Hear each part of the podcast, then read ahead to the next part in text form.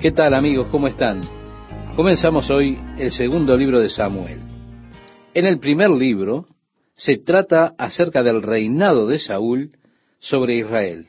Termina con la muerte de Saúl a mano de los filisteos. Saúl. Tenemos ahí la trágica historia de un hombre que tuvo muchas habilidades naturales y muchas oportunidades que Dios le dio. Aún así, su vida fue una vida desperdiciada, nunca logró el potencial completo de su existencia. Su vida fue una vida de fracaso. ¿Por qué? Porque él fracasó en someterse completamente a la voluntad de Dios. Como profeta Samuel le había dicho, porque has rechazado al Señor de gobernar sobre ti, ese fue el desperfecto básico en la vida de Saúl. Fue que él rechazó el gobierno de Dios sobre su vida. Él era un hombre autodeterminante, autogobernante. Eso lo destruyó en cuanto a alcanzar aquellas cosas que Dios tenía preparadas para su vida. La historia de su muerte a mano de los filisteos, su cuerpo siendo mutilado, colgado en los muros del templo en Betzán, hasta que los hombres de Jabes de Galaad fueron, lo bajaron y lo quemaron al otro lado del Jordán. El hecho de que los hombres de Jabes de Galaad se abrieron paso entre las líneas de los filisteos y rescataran el cuerpo de Saúl y sus hijos es interesante porque la carrera de Saúl como rey como que comenzó con la situación que desarrollaron en Jabes de Galaad. Allí había un rey invadiendo, que fue a Jabes de Galaad, y demandó que sus habitantes se rindieran.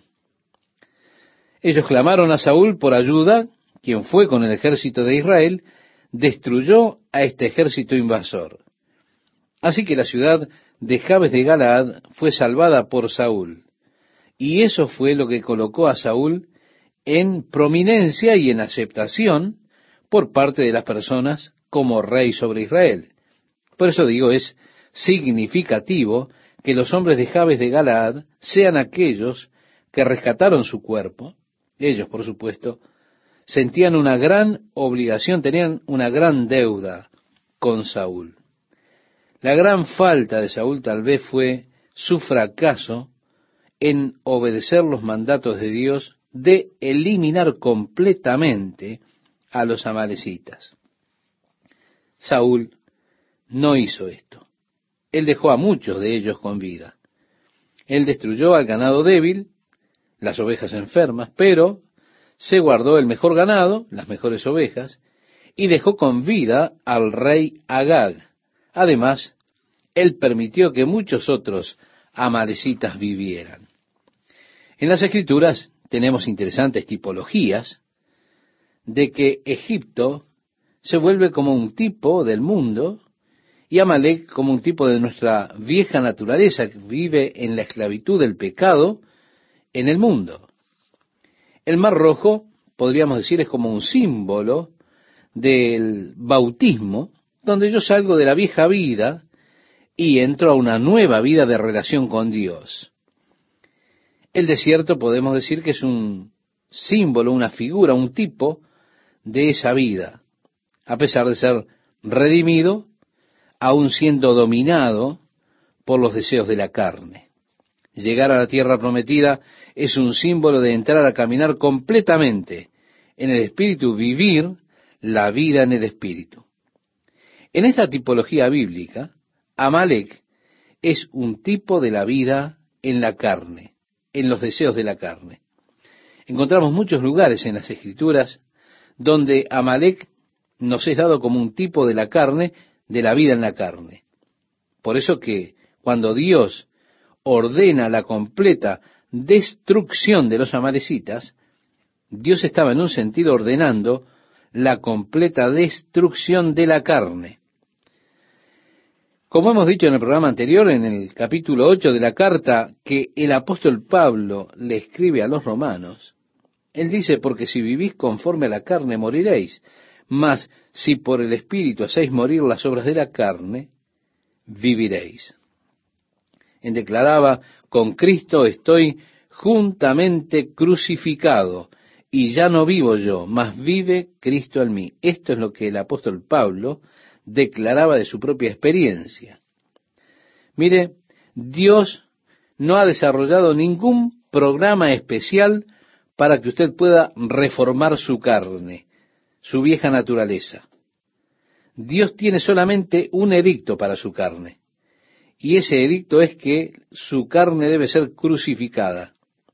La Biblia dice, no den lugar a la carne para cumplir sus deseos.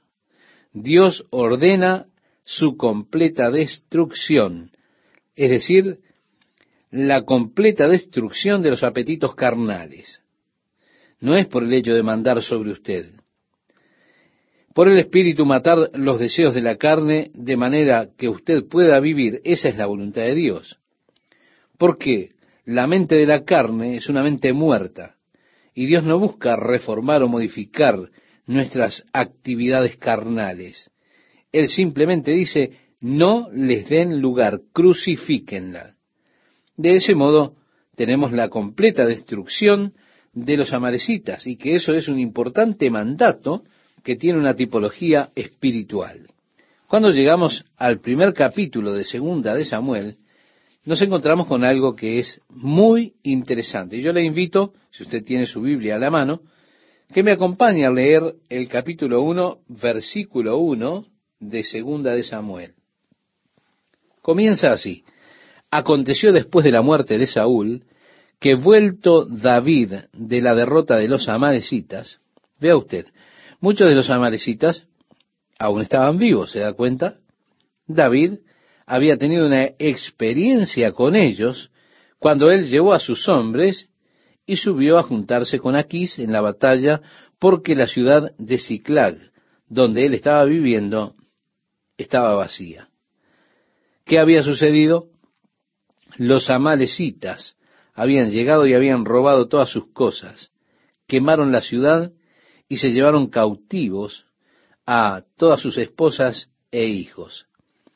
Si Saúl hubiera exterminado completamente a los amalecitas, ellos no podían haber hecho esto. ¿Se da cuenta? Si usted deja un lugar para su carne, para sus deseos carnales, eso en algún momento volverá para atraparlo a usted.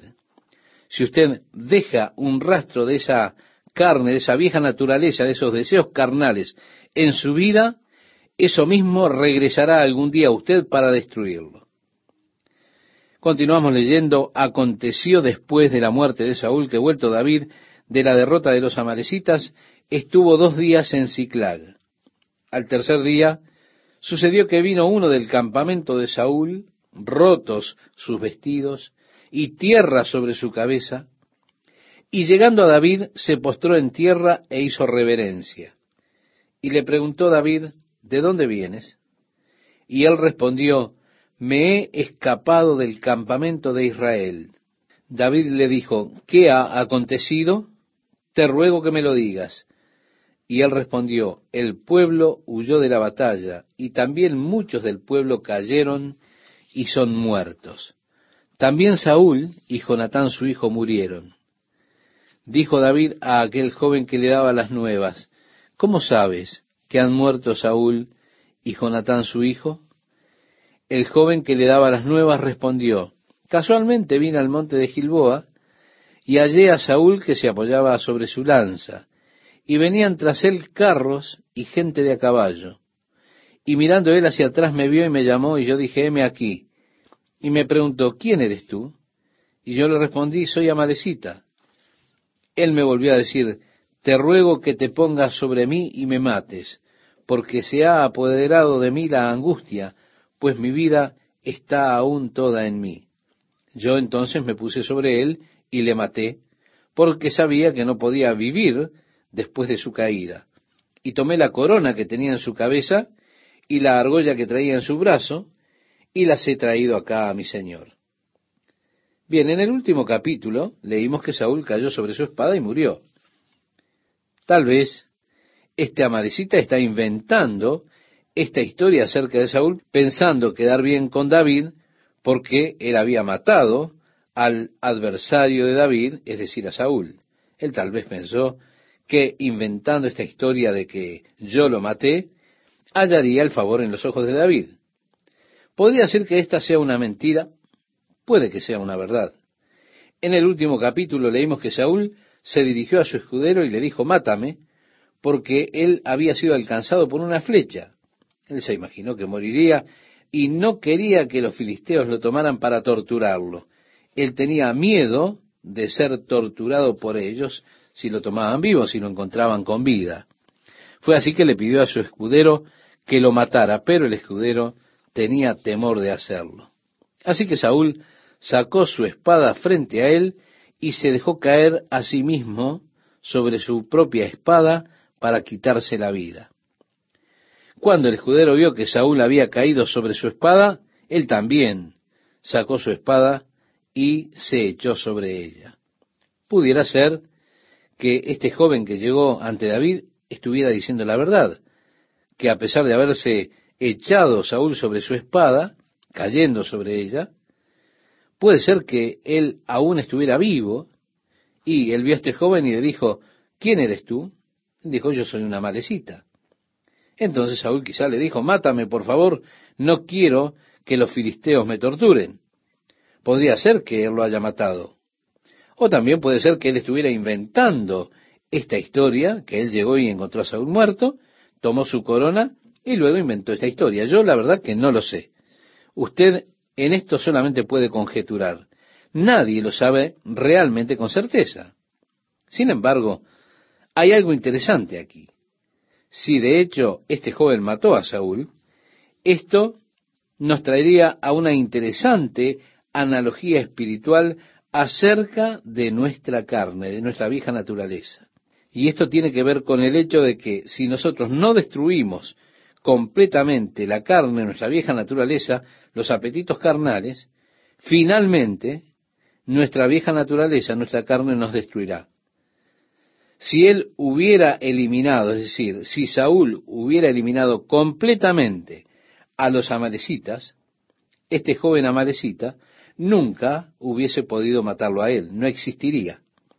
Pero Saúl fracasó en obedecer a Dios. Fracasó al no eliminar completamente a los amalecitas. Y así regresó a él un joven amalecita y lo mató. Es cierto que Dios nos dice que matemos a la carne, las cosas de la carne, los apetitos carnales, porque si no lo hacemos, si continuamos permitiendo, tolerando nuestra vieja naturaleza con sus deseos, usted puede estar seguro de que la carne un día regresará con esos deseos y lo destruirá.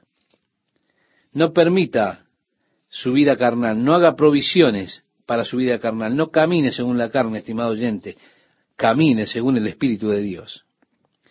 En el capítulo 1, verso 11 de Segunda de Samuel leemos, entonces David, haciendo de sus vestidos, los rasgó, y lo mismo hicieron los hombres que estaban con él, y lloraron y lamentaron y ayunaron hasta la noche por Saúl y por Jonatán su hijo, por el pueblo de Jehová y por la casa de Israel, porque habían caído a filo de espada. Y David dijo a aquel joven que le había traído las nuevas, ¿de dónde eres tú? Y él respondió, yo soy hijo de un extranjero, amalecita. Y le dijo David, ¿cómo no tuviste temor de extender tu mano para matar al ungido de Jehová? ¿Cómo es que destruiste al ungido de Dios? Le dicen otras palabras. Nuevamente esto es interesante, el respeto tremendo que tenía David por Saúl el ungido de Dios. Este maravilloso respeto por la unción de Dios sobre la vida de una persona es realmente destacable. Pero esa unción sobre la vida de Saúl, porque él había sido ungido como rey por esa unción, David nunca lo hubiera tocado, nunca lo tocó. Por eso cuando este joven viene y le dice a él, él me suplicó y yo lo maté, David dijo, ¿cómo no tuviste temor de extender tu mano para matar al ungido de Jehová? Y el relato bíblico nos dice, entonces llamó David a uno de sus hombres y le dijo, ve y mátalo. Y él lo hirió y murió. Y David le dijo, tu sangre sea sobre tu cabeza, pues tu misma boca atestiguó contra ti diciendo, yo maté al ungido de Jehová. Y endechó David a Saúl y a Jonatán su hijo con esta endecha, y dijo que debía enseñarse a los hijos de Judá. He aquí que está escrito en el libro de Jaser, ha perecido la gloria de Israel sobre tus alturas. ¿Cómo han caído los valientes? No lo anunciéis en Gat, ni deis las nuevas en las plazas de Ascalón, para que no se alegren las hijas de los filisteos, para que no salten de gozo las hijas de los incircuncisos. Cuando los hombres regresaban de la guerra con las victorias y demás, las jóvenes traían sus instrumentos y salían a danzar. Alababan a los hombres por su batalla, por su valor, por la victoria. David podía ver en su mente las celebraciones que habría en aquellas ciudades filisteas, porque este poderoso hombre Saúl y su amado amigo Jonatán, hijo de Saúl, habían muerto. Así es que él dice, no lo anunciéis en Gat, ni deis las nuevas en las plazas de Ascalón, para que no se alegren las hijas de los filisteos. Luego David se vuelve hacia el monte Gilboa, donde Saúl cayó, y él dice, montes de Gilboa, ni rocío ni lluvia caiga sobre vosotros, ni seáis tierras de ofrendas, porque allí fue desechado el escudo de los valientes, el escudo de Saúl como si no hubiera sido ungido con aceite. Esta clase de maldición sobre el monte Gilboa, porque Saúl había caído, la tenemos allí. Y es muy interesante porque usted va a Israel en el día de hoy y mira hacia el monte Gilboa y usted entonces verá que este monte es un lugar infértil, estéril, un lugar rocoso, se encontrará allí con una montaña que no tiene ninguna clase de vida. Yo creo que esto es en cumplimiento a este lamento de David. Así encontramos este triste final del rey Saúl por su desobediencia a Dios. Y vemos qué triste fue su final cuando una malecita, a los cuales él debía haber exterminado cuando Dios a través de Samuel le dio la orden y él no respetó esa orden, no la obedeció, si él hubiese hecho eso, nunca hubiera terminado su vida como terminó. Qué importante lección para nosotros, estimados oyentes. No hagamos como Saúl, no dejemos pasar por alto las cosas de la carne, sino que cumplamos con el mandato de Dios de crucificar nuestra vieja naturaleza, de mortificar los deseos carnales, de no obedecerlos y de vivir la vida, la vida del Espíritu. ¿Qué tal amigas, amigos? ¿Cómo están? Si me acompañan a la lectura bíblica, este pasaje que mencionaba Esteban dice así, Montes de Gilboa, ni rocío ni lluvia caiga sobre vosotros, ni seáis tierras de ofrendas, porque allí fue desechado el escudo de los valientes, el escudo de Saúl, como si no hubiera sido ungido con aceite, sin sangre de los muertos, sin grosura de los valientes. El arco de Jonatán no volvía atrás, ni la espada de Saúl volvió vacía. Saúl y Jonatán, amados y queridos, inseparables en su vida, tampoco en su muerte fueron separados. Más ligeros eran que águilas, más fuertes que leones. Ahora él se dirige a las hijas de Israel y continúa entonces este relato bíblico así. Hijas de Israel, llorad por Saúl, quien os vestía de escarlata con deleites, quien adornaba vuestras ropas con ornamentos de oro. ¿Cómo han caído los valientes en medio de la batalla? Jonatán, muerto en tus alturas. Angustia tengo por ti, hermano mío, Jonatán que me fuiste muy dulce. Más maravilloso me fue tu amor que el amor de las mujeres. Cómo han caído los valientes, han perecido las armas de guerra. En nuestros días encontramos algunas mentes pervertidas que declaran que David y Jonatán tenían una relación homosexual. Y esto por esta declaración de David, de la cual se toman para establecer esta que es la peor clase de blasfemia. Si es blasfemo. Nada se infiere de esto en el texto hebreo en absoluto. Reitero, esto es blasfemo. En el capítulo 2, versículo 1 leemos, Después de esto aconteció que David consultó a Jehová diciendo, ¿subiré a alguna de las ciudades de Judá? A mí me parece interesante observar a David porque él no toma acción alguna sin previamente buscar la guía de Dios. Recuerda, estimado oyente, que él estaba viviendo en la ciudad de los filisteos. De hecho, el rey de Gad, Aquís, le había dado a él esa ciudad de Ciclag porque Saúl había estado persiguiéndole y estaba cansado de ir huyendo de Saúl. Piense en Saúl que estaba finalmente yendo a tomarlo y matarlo. Así que él huyó a los filisteos, sabiendo que Saúl allí no le habría de perseguir. Aquís le dio a él la ciudad filistea de Ciclag. David dice allí, Señor, iré a una de las ciudades de Judá. Y Jehová le respondió, sube. David volvió a decir, ¿a dónde subiré? Y él le dijo, a Hebrón. Así que David está consultando a Jehová acerca de qué movimiento es el que debe hacer. El relato bíblico dice, David subió allá y con él sus dos mujeres, Ainoam Jerreelita y Abigail, la que fue mujer de Nabal, el de Carmel.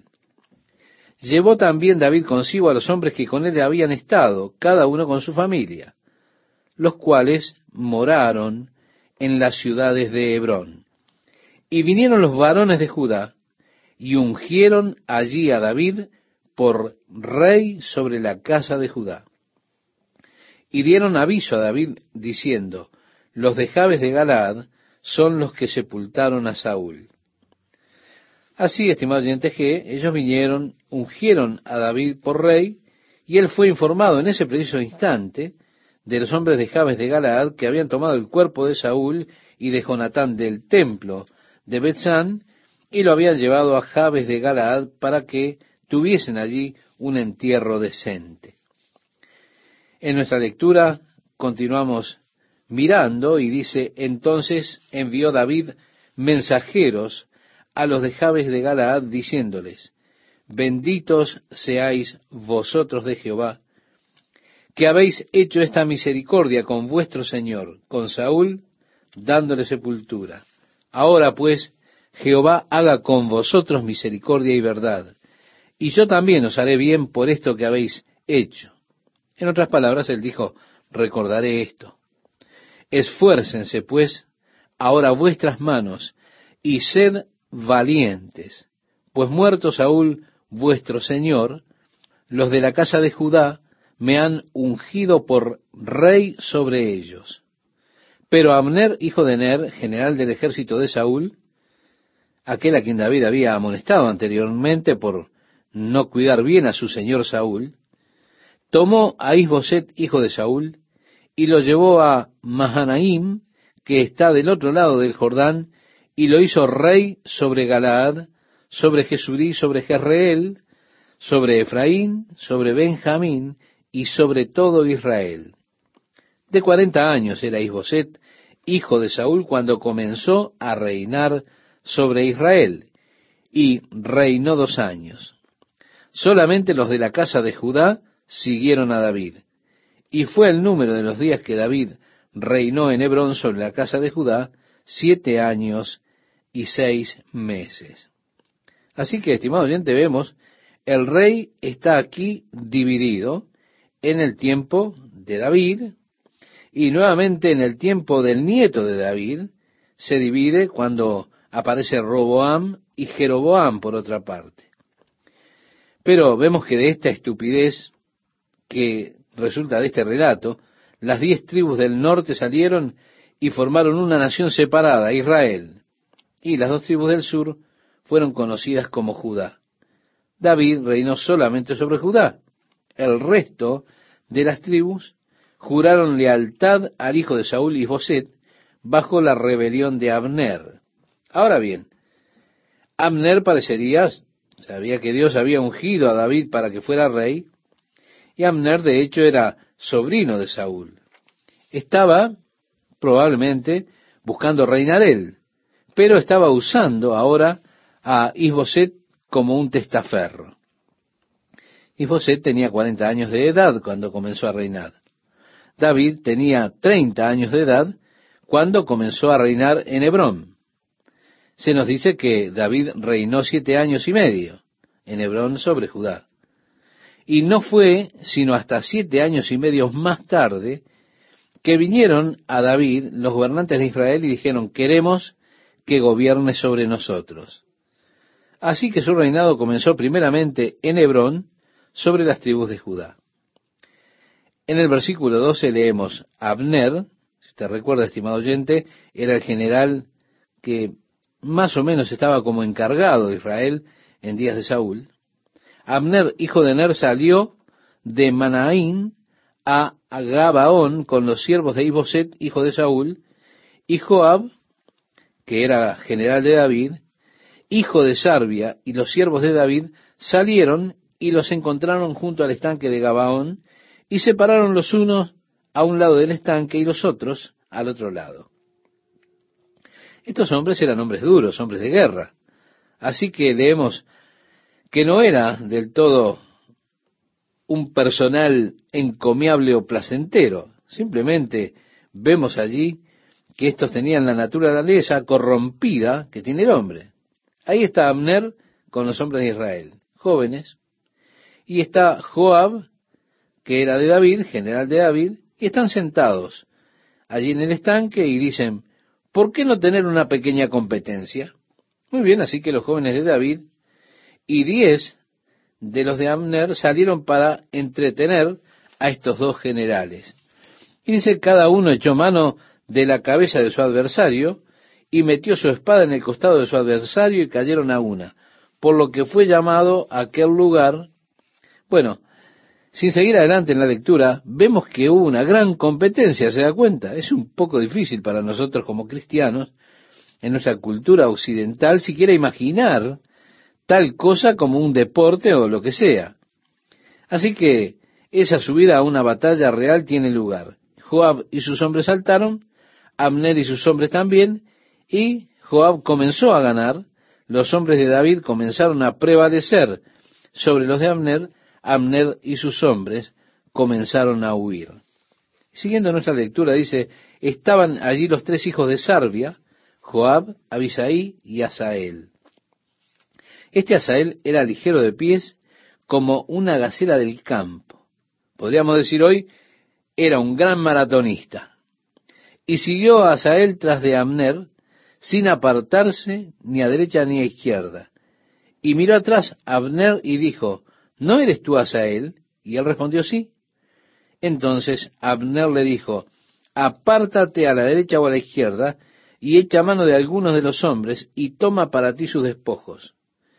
Pero Asael no quiso apartarse de en pos de él. Y Abner volvió a decir a Asael, apártate de en pos de mí, ¿por qué he de herirte hasta derribarte? ¿Cómo levantaría yo entonces mi rostro delante de Joab tu hermano?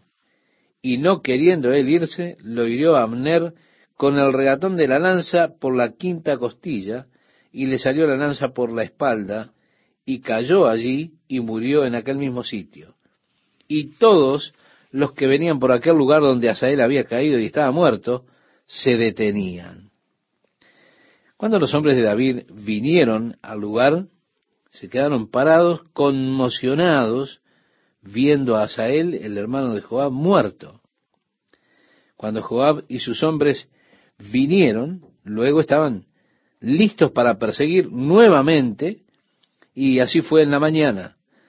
En ese momento era tarde, pero en la mañana ellos comenzaron la persecución. El verso 25 dice, y Abner dio voces a Joab diciendo, ¿qué valor tiene todo esto? Y Joab respondió, vive Dios, que si no hubieses hablado, el pueblo hubiera dejado de seguir a sus hermanos desde esta mañana. Y Joab y sus hombres fueron a casa. Sin embargo, Joab en su corazón tenía el deseo de venganza contra Abner. En el capítulo 3, versículo 1 leemos, hubo larga guerra entre la casa de Saúl y la casa de David, pero David se iba fortaleciendo y la casa de Saúl se iba debilitando. David comenzó a mostrar una debilidad que finalmente lo condujo al terrible pecado por el cual recibió tanta notoriedad. Él comenzó a añadir esposas y concubinas. Así que tenemos una lista de seis hijos que le nacieron mientras estaba en Hebrón.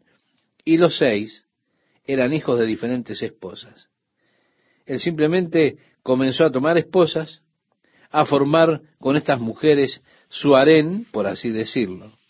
Por supuesto, su hijo Salomón llevó esta cosa a extremos ridículos, pero fue David quien le enseñó a multiplicar sus esposas. Eso fue una de las cosas que los reyes no debían hacer por el mandamiento de Dios que encontramos en Deuteronomio, donde dice, cuando pongas reyes, no deben multiplicar sus esposas. Y dice otras cosas más. Pero David comenzó a hacer precisamente eso. Eso muestra la debilidad de la carne de David que finalmente le condujo a ese gran pecado que cometió con Betsabé. En el capítulo 3, versículo 7, seguimos leyendo, y había tenido Saúl una concubina que se llamaba Rispa, hija de Aja, y dijo Iboset a Abner, ¿por qué te has llegado a la concubina de mi padre? Ahora, esto evidentemente fue un cargo falso, una acusación grave. De hecho, ir a la concubina de otro hombre, aunque este otro hombre estuviera muerto, era simbólico de tomar su autoridad y su gobierno. Así que la acusación fue, has estado con la concubina de mi padre. ¿Por qué has hecho esto? Era equivalente a decir, ¿qué es lo que estás tratando de hacer? ¿Estás tratando de tomar el lugar de mi padre? Y el relato bíblico dice, y se enojó Abner en gran manera por las palabras de Isboset y dijo, ¿Soy yo cabeza de perro que pertenezca a Judá? Yo he hecho hoy misericordia con la casa de Saúl tu padre, con sus hermanos y con sus amigos, y no te he entregado en mano de David, y tú me haces hoy cargo del pecado de esta mujer, y no he entregado tu vida en mano de David. Mira lo que he hecho por ti, le dice en otras palabras, y con todo esto me haces este estúpido alegato. Continúa el relato diciendo, así haga Dios a Abner y aún le añada, si como ha jurado Jehová a David, no haga yo así con él. Ahora, yo quiero que note, él sabía que el Señor le había jurado a David que David sería rey. A pesar del hecho de que él sabía que el Señor le había jurado eso a David, con todo, él va en contra de eso y establece a Isboset como rey sobre el trono de Israel. Así que fue algo que él sabía que estaba mal, pero con todo, Abner lo hizo. En el verso 10 dice, Así que juró a David, trasladando el reino de la casa de Saúl y confirmando el trono de David sobre Israel y sobre Judá, desde Dan hasta Beerseba. Dan está arriba, en la parte más lejana del norte de Israel. Es donde el río Jordán sale de la tierra y comienza su curso rumbo al sur. Berseba estaba precisamente en el extremo sur, justo sobre el límite del desierto al sur. Era un área desértica. Así que, como que él circuncidó los límites nortes y sur de Israel desde Dan hasta Berseba. Luego la lectura dice, y él no pudo responder palabra a Abner porque le temía. Entonces envió Abner mensajeros a David de su parte diciendo, ¿de quién es la tierra? Y que le dijesen, haz pacto conmigo, y he aquí que mi mano estará contigo para volver a ti todo Israel. Y David dijo, bien, haré pacto contigo, mas una cosa te pido, no me vengas a ver sin que primero traigas a Mical, la hija de Saúl, cuando vengas a verme. Ahora, Saúl, por supuesto, había hecho un trato sucio con David. Él le había prometido su hija como esposa si mataba a aquel gigante filisteo, a Goliat. Él había prometido, cualquiera que mate al gigante filisteo puede casarse con mi hija. Pero Saúl dio su hija Merab a otro porque estaba celoso de David. Y luego oyó Saúl que Mical estaba enamorada de David, entonces dijo, ah, ella es virgen, irá bien con él, así que vamos a dejar que se case con ella. Él planeaba que ella fuera algo irritante para David, así que le permitió a David casarse con Mical. Pero cuando David huyó de la presencia de Saúl, Saúl entregó a Mical a otro hombre, a Paltiel, y él fue su esposo. Pero este otro hombre estaba loco por ella. No es la naturaleza de David. Hay mucho que admiro de David y hay cosas que no admiro. Esta es una parte de David que yo realmente no admiro. Él es vengativo en este punto. Está esperando, parece como que quería probar algo, algo que no necesitaba probar. Cuando Abner le envió el mensaje, diciéndole, me gustaría hacer liga contigo, pondré todo en tus manos, él dijo, está bien, estaría contento con hacer eso, pero no podrás ver mi cara a menos de que traigas a Mical, que había sido su mujer. Ahora, como yo señalé antes, había tomado muchas esposas en Hebrón. Tenía un puñado de concubinas y esposas. Y no era realmente por alguna depravación sexual o lo que sea que David estaba queriendo que viniera Mical, esta mujer. No, no, no. Cuando él hace este trato allí con Amner, lo que está buscando es precisamente vengarse. Era simplemente para probar algo en cuanto a su ego, alguna cosa por el estilo. Y concluimos entonces, estimado oyente, por este día con esta lectura del versículo 14, viendo lo apasionante de este estudio y mirando también estas cosas que reitero, hay cosas del rey David que yo admiro, para mí es como un héroe, pero hay cosas que no puedo admirarlas porque no están bien. Reitero, él fue contra el mandamiento de Dios que había sido dado para los reyes de Israel, que no podían tener muchas mujeres, no podían tener varias esposas. David tomó varias esposas y también concubinas. Y ahora también hace esto que de ninguna manera podemos aprobarlo, mandando a buscar a Mical para satisfacer algo de su ego, para vengarse por algo. En el capítulo 3 de Segunda de Samuel, versículo 14, concluimos leyendo, después de esto envió David mensajeros a Isboset, hijo de Saúl, diciendo, restitúyeme mi mujer Mical, la cual desposé conmigo por cien prepucios de filisteos. Eso, estimado oyente, era la dote que David le había dado a Saúl por ella. ¿Qué tal amigos? ¿Cómo están? Mientras se encuentran el pasaje citado, quiero aprovechar para animarle a que siga con nosotros en estos apasionantes estudios del segundo libro de Samuel. Bien, si ya tiene el pasaje a la mano, le invito a que me acompañe en la lectura. Dice así, después de esto, envió David mensajeros a Isboset, hijo de Saúl, diciendo, Restitúyeme mi mujer Mical, la cual desposé conmigo por cien prepucios de filisteos. Entonces Isboset envió y se la quitó a su marido Paltiel, hijo de Laís. Y su marido fue con ella, siguiéndola y llorando hasta Baurim. Y le dijo a Abner, anda, vuélvete. Entonces él se volvió. Y habló Abner con los ancianos de Israel, diciendo, hace ya tiempo procurabais que David fuese rey sobre vosotros. Ahora, pues, hacedlo porque Jehová ha hablado a David diciendo, por la mano de mi siervo David, libraré a mi pueblo Israel de manos de los filisteos y de mano de todos sus enemigos. Habló también Abner a los de Benjamín, y fue también Abner a Hebrón a decir a David todo lo que parecía bien a los de Israel y a toda la casa de Benjamín. Vino pues Abner a David en Hebrón, y con él veinte hombres.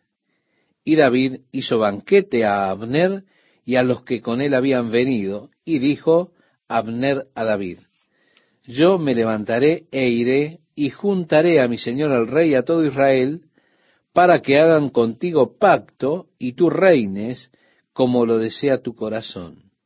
David despidió luego a Abner y él se fue en paz. Y he aquí que los siervos de David y Joab venían del campo y traían consigo gran botín.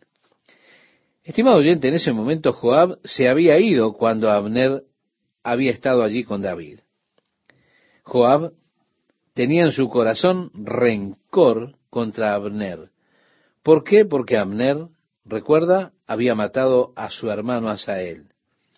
Así fue que cuando Joab regresó, los hombres le dijeron, ¿sabes que Abner estuvo aquí e hizo alianza con David? Joab dijo, ¿están seguros? Sí. Y el relato bíblico continúa diciendo, y saliendo Joab de la presencia de David, envió mensajeros tras Abner, los cuales le hicieron volver desde el pozo de Sira, sin que David lo supiera. Y cuando Abner volvió a Hebrón, Joab lo llevó aparte en medio de la puerta para hablar con él en secreto, y allí, en venganza de la muerte de Asael su hermano, le hirió por la quinta costilla y murió. Cuando David supo después esto, dijo, Inocente soy yo y mi reino delante de Jehová para siempre de la sangre de Abner, hijo de Ner. Caiga sobre la cabeza de Joab y sobre toda la casa de su padre. La verdad es que aquí David maldice a Joab y a su casa por este hecho. Podríamos decir es cruel, es vengativo, está mal. Él maldice la casa de Joab, es una maldición horrible. Él dice que nunca falte de la casa de Joab quien padezca flujo, ni leproso, ni quien ande con báculo, ni quien muera espada, ni quien tenga falta de pan. Amigo, él realmente los liquidó, ¿se da cuenta? Que haya esta plaga sobre su casa, que sean lisiados, que caigan a espada, que sean mendigos indigentes. ¡Qué terrible maldición! Joab, pues, y Abisai su hermano mataron a Abner porque él había dado muerte a Asael, hermano de ellos, en la batalla de Gabaón. Entonces dijo David a Joab y a todo el pueblo que con él estaba, rasgad vuestros vestidos y ceñíos de cilicio, y haced duelo delante de Abner. Y el rey David iba detrás del féretro. Y sepultaron a Abner en Hebrón. Y alzando el rey su voz, lloró junto al sepulcro de Abner. Y lloró también todo el pueblo. Y endechando el rey al mismo Abner decía, ¿había de morir Abner como muere un villano? tus manos no estaban atadas, ni tus pies ligados con grillos. Caíste como los que caen delante de malos hombres, y todo el pueblo volvió a llorar sobre él. Estaba David dando una clara demostración pública de su desaprobación ante los hechos de Joab.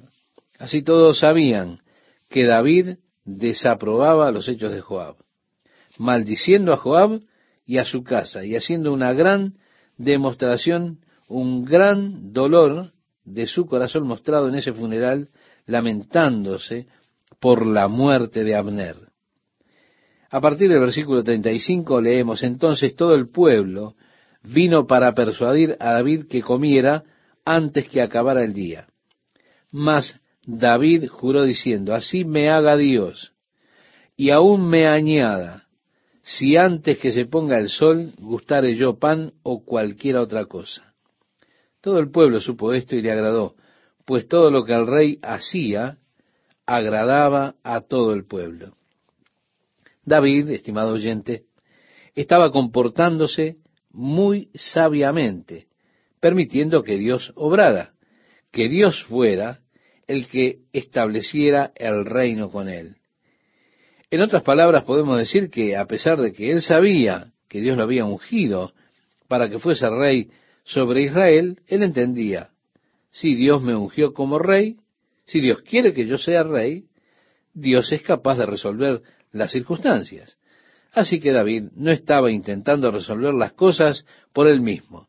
Solamente él estaba dejando que Dios se ocupara de estas cosas. Se está comportando David de manera muy sabia, muy prudente. Y las personas se daban cuenta de esto y les agradaba porque él mostraba que tenía un corazón que deseaba lo correcto. Él realmente no se estaba promocionando a sí mismo. En uno de los salmos se nos dice, porque ni de oriente, ni de occidente, ni del desierto viene el enaltecimiento. David realmente creía esto. Él no intentaba de ninguna manera exaltarse él a él mismo. No, él no quería promoverse a sí mismo. Él estaba esperando en Dios para que Dios hiciera su obra.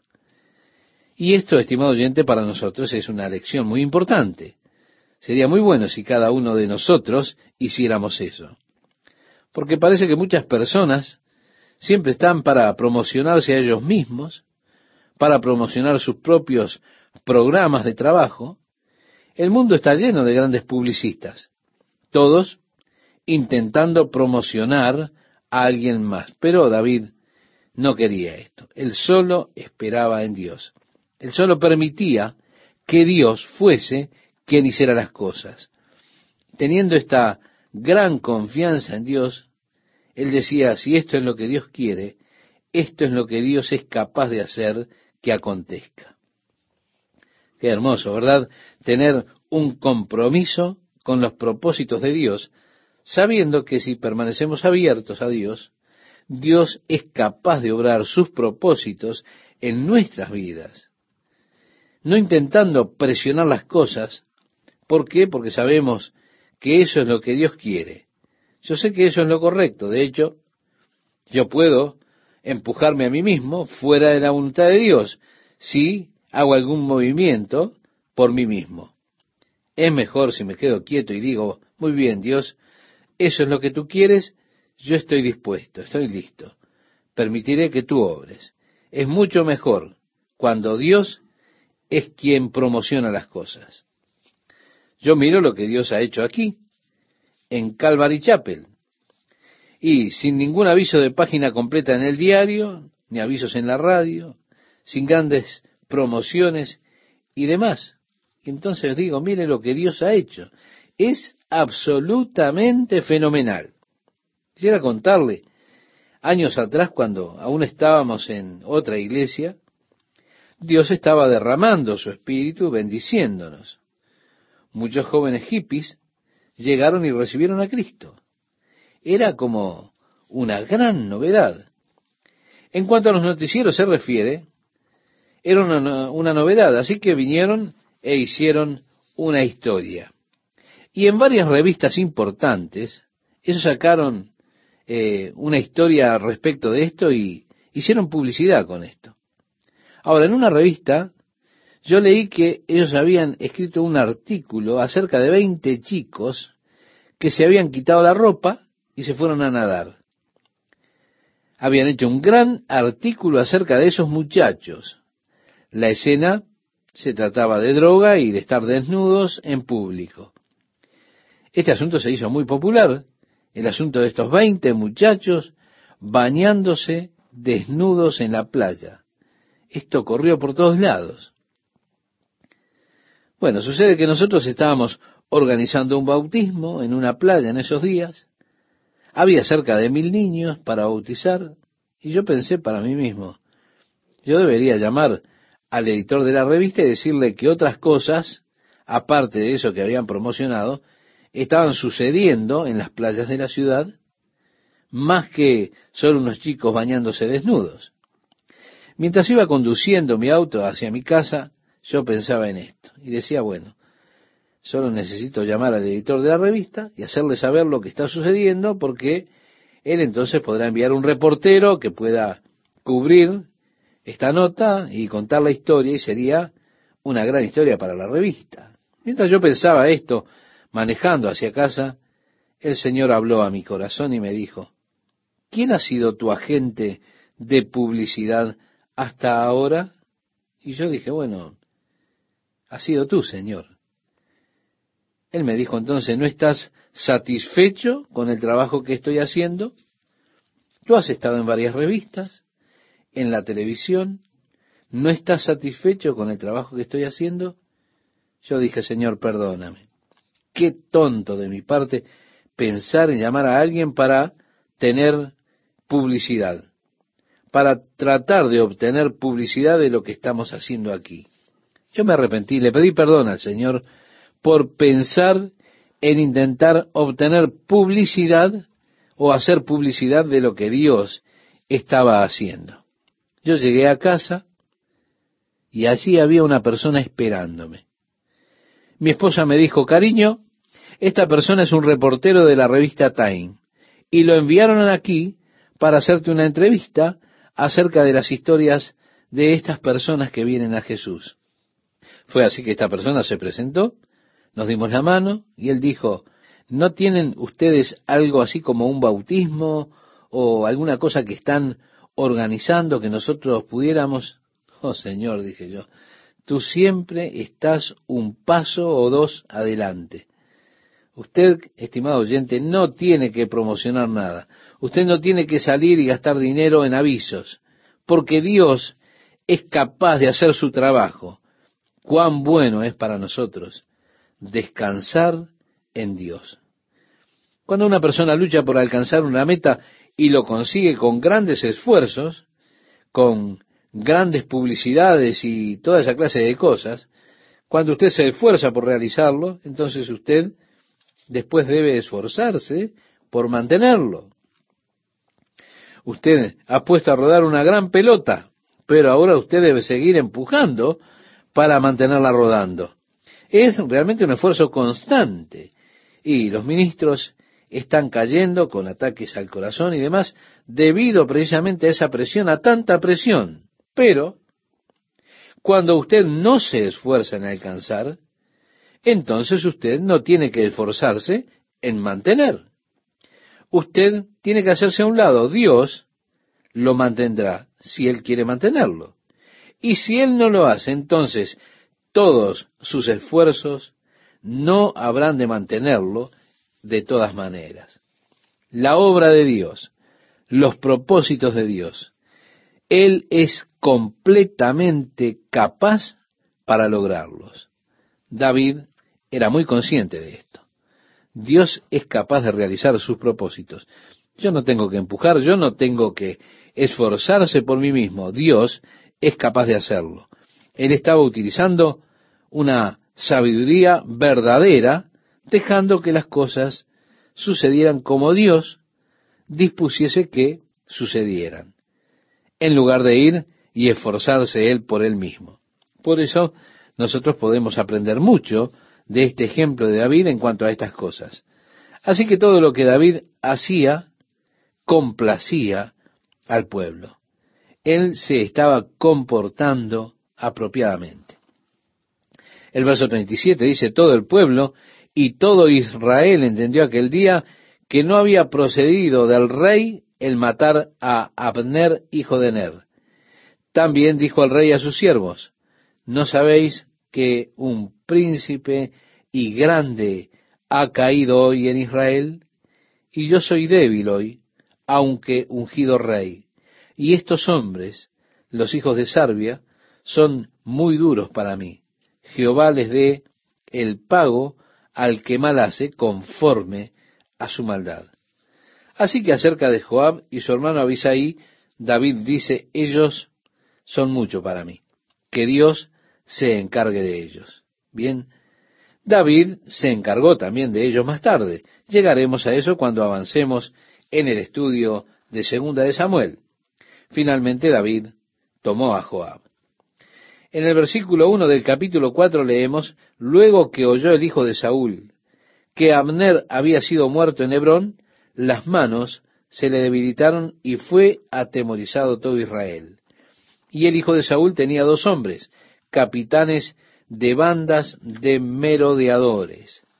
Estos dos hombres vinieron al palacio mientras que ellos iban a buscar trigo y saltaron sobre él mientras él tomaba una siesta y le dieron sobre la quinta costilla. Es una frase común que se utilizaba para significar que le atravesaban el corazón.